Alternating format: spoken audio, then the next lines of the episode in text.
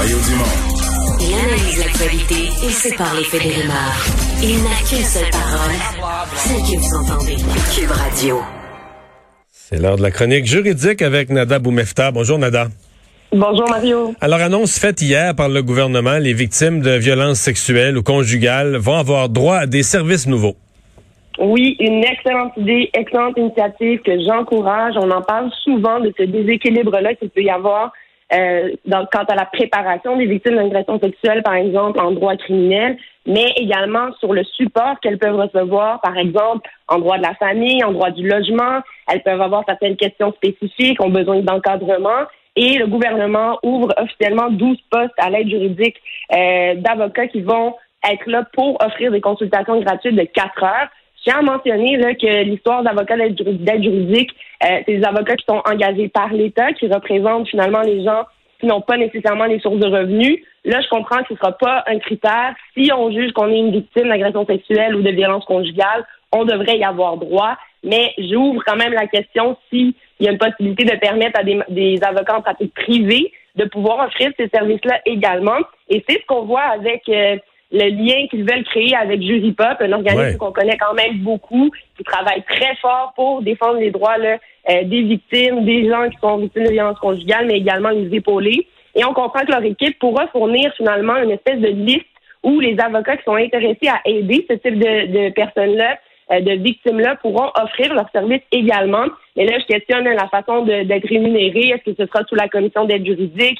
Est-ce que ce sera de façon pro bono à suivre? Mais on comprend qu'un filet, un système est en train d'être mis en place et je l'encourage tellement, Mario. J'ai eu tellement d'appels pendant la pandémie euh, de mon côté de personnes qui recherchaient de l'aide, qui avaient des questions et qui avaient besoin de cet encadrement-là. Alors, je félicite euh, ce geste-là et je rappelle aux victimes qui sont victimes de violences conjugales, j'aimerais redonner le numéro de téléphone euh, quand même. Il y a SOS euh, Violence conjugale qui sont là et le 1 800 363 9010 si jamais vous êtes en situation d'urgence. Et je tiens à rappeler que les gens qui vivent seuls, bien avant d'aller devant les tribunaux, peuvent avoir besoin d'aide et besoin de cet encadrement-là. Alors n'hésitez pas à demander de l'aide si vous pensez en avoir besoin.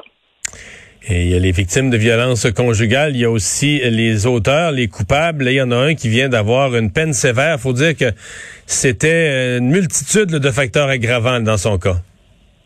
Oui, dans son cas, à lui, on comprend là qu'il a été, premièrement, l'agression s'est faite, là, euh, on comprend devant une mineure, un enfant de 5 ans. L'homme était euh, armé d'un couteau, aurait blessé la dame euh, au bras, si je ne me trompe pas, et au, à la tête, là, au menton. et puis au moment où la police est venue intervenir, l'individu n'a pas cessé ses actes d'agression envers la victime. Donc on comprend euh, qu'effectivement, sur le coup, le risque de récidive, là, quand monsieur ne fait même pas attention à l'autorité qui est autour de lui, euh, pourrait être un élément qui a été euh, soulevé effectivement pour donner une sentence un peu plus sévère. Rappelons qu'il a eu 14 ans, alors que lorsqu'on parle d'homicide involontaire, Mario, on peut se retrouver à des peines de 7 ans, 12 ans, alors des peines moins sévères que celle-ci, alors qu'il est accusé là, ici de tentative de meurtre. Rappelons quand même qu'il y a une autre, euh, un autre côté à la médaille, ça reste quand même un individu euh, qui à qui la loi s'applique, donc les articles 718 et suivants euh, du code criminel lui sont appliqués, applicables. Et il y a des critères également et des facteurs atténuants qui ont été plaidés par son avocat, entre autres le fait qu'il a été en thérapie, qu'il a travaillé sur certaines choses et donc que cet individu-là en fonction de, des démarches qu'il a faites, n'est plus le même qu'au moment des événements. Et l'avocat veut aller en appel sur ces points-là en, en, mentionnant et en donnant comme motif d'appel que ces faits-là auraient dû être considérés euh, lors de l'imposition de la peine. Donc, à suivre. Mais effectivement, Mario, on se retrouve quand même dans le haut de l'échelle. Mais encore une fois, un message euh, dissuasif qu'on veut envoyer de la part des tribunaux. Oui, 14 ans.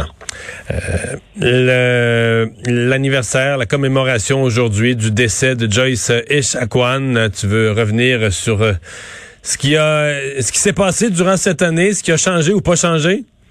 Oui, alors euh, un an plus tard, d'abord, évidemment, les condoléances à la famille et à toute la communauté. On s'entend, ça a choqué, ça a été une onde de choc partout au Québec, partout au Canada d'assister en live, littéralement sur Facebook, euh, à des insultes, des injures, mais aussi à une dame qui était en crise. Et d'ailleurs, je tiens à rappeler aux gens là, que les circonstances de sa mort, on n'a pas encore eu de résultats d'enquête à savoir qu'est-ce qui en est.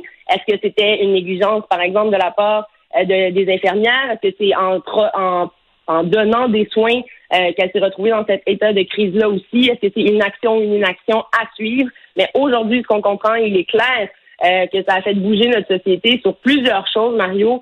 Évidemment, toute la question de racisme systémique, cette définition-là revient. Et j'aimerais en parler aujourd'hui, surtout quant à la définition de ce que c'est, qu'est-ce que ça mange en hiver et qu'est-ce que c'est la distinction entre le racisme systémique, le racisme et la discrimination. D'abord, j'aimerais mentionner qu'il est rare et quand on fait nos recherches et on va voir, et je vais mentionner encore une fois Amnesty International, qui est un organisme qu'on connaît quand même très bien, qui est reconnu partout et qui défend les droits et libertés des gens à travers le monde. Donc, on parle autant de gens qui sont détenus illégalement que des cas, même ici au Québec et au Canada, euh, entre autres, de racisme systémique. Et rares sont ceux qui, ne, qui vont nier l'existence de ce type de comportement dans une société. Et c'est qu'est-ce que c'est que le racisme systémique? C'est le fait euh, que des personnes traitent différemment d'autres personnes sur la base de leur couleur, de leur origine ethnique présumée ou de leur croyance religieuse. On reconnaît quand même beaucoup cet aspect de racisme-là qui peut être de façon consciente ou inconsciente, qui peut être défini comme une idéologie selon laquelle il existe une hiérarchie entre le groupe d'humains, ce qui entraîne cette discrimination-là, Mario. Donc, quand on parle, par exemple, du fait que ah il y a la discrimination, c'est pas du racisme systémique. Ce sont deux choses différentes. La discrimination est le résultat de qu'est-ce que c'est que ce racisme systémique-là. Et lorsqu'une telle distinction, exclusion, pardon, ou préférence a pour effet de détruire ou de compromettre les droits et libertés d'une personne, ben à ce moment-là, on se retrouve dans un cas de racisme Si je peux donner d'autres exemples que celui euh, qu'on a vu littéralement en live avec Joyce Echaquan, et même l'infirmière l'a reconnu dans ses commentaires, elle est allée très loin et qu'elle a basé ses jugements sur le fait que c'était une femme autochtone. Euh, revenons sur le fait, par exemple, que les Autochtones représentent 5% de la population au Québec et que au niveau carcéral, ils représentent 30% de la population carcérale. Ça, c'est une question qu'on a posée sur notre système.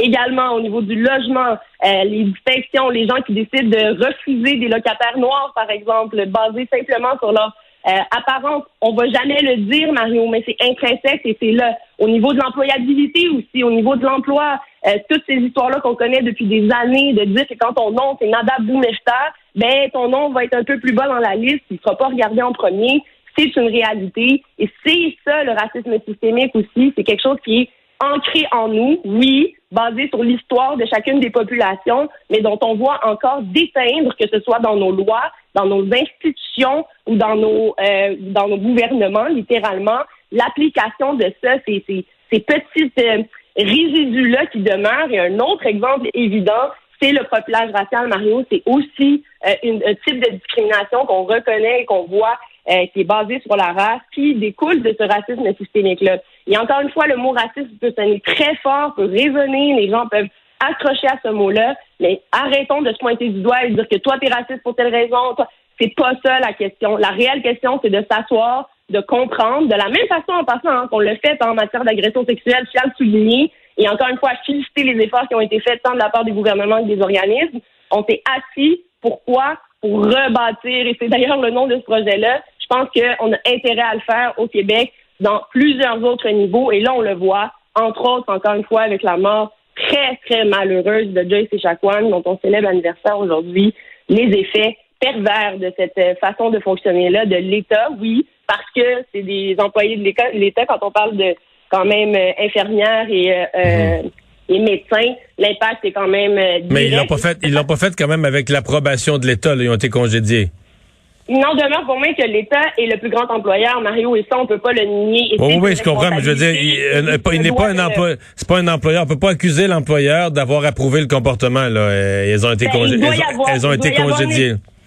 Il doit y avoir une imputabilité, ça c'est clair. Donc on comprend qu'il y a eu des conséquences à la suite. Mais pour revenir à un an plus tard Joyce Chacuan, à Joliette, justement, il y a eu certaines formations, entre autres sur l'histoire autochtone, mais peut-être qu'on devrait faire un peu plus. Et d'ailleurs, on le soulève. Il y a une euh, infirmière euh, de la même communauté pardon, que Joyce, qui est euh, aujourd'hui, d'ailleurs, faut le, souligner, j'encourage ça. Peut-être créer des programmes où on peut encourager les gens de ces communautés-là à atteindre des postes comme ça, à côtoyer des gens dans différents districts, différents milieux pour justement élargir certains horizons, horizons et cesser les préjugés, ça rentre dans la catégorie de discrimination et cesser cette forme de racisme systémique-là. Faut pas oublier, hein, c'est un employeur, il est imputable, oui, il y a des conséquences après, mais la formation de tes employeurs, c'est une responsabilité. s'assurer que les services sont rendus équitablement, surtout quand on parle de santé, sécurité publique, euh, quand on parle de, d'employabilité, de, logement. On est vraiment dans les sources de base, le minimum qu'un être humain devrait avoir. Euh, c'est des choses dont on devrait prendre action avant et qu'on doit, à mon avis, reconnaître d'abord. Merci, Nada. Merci, à demain.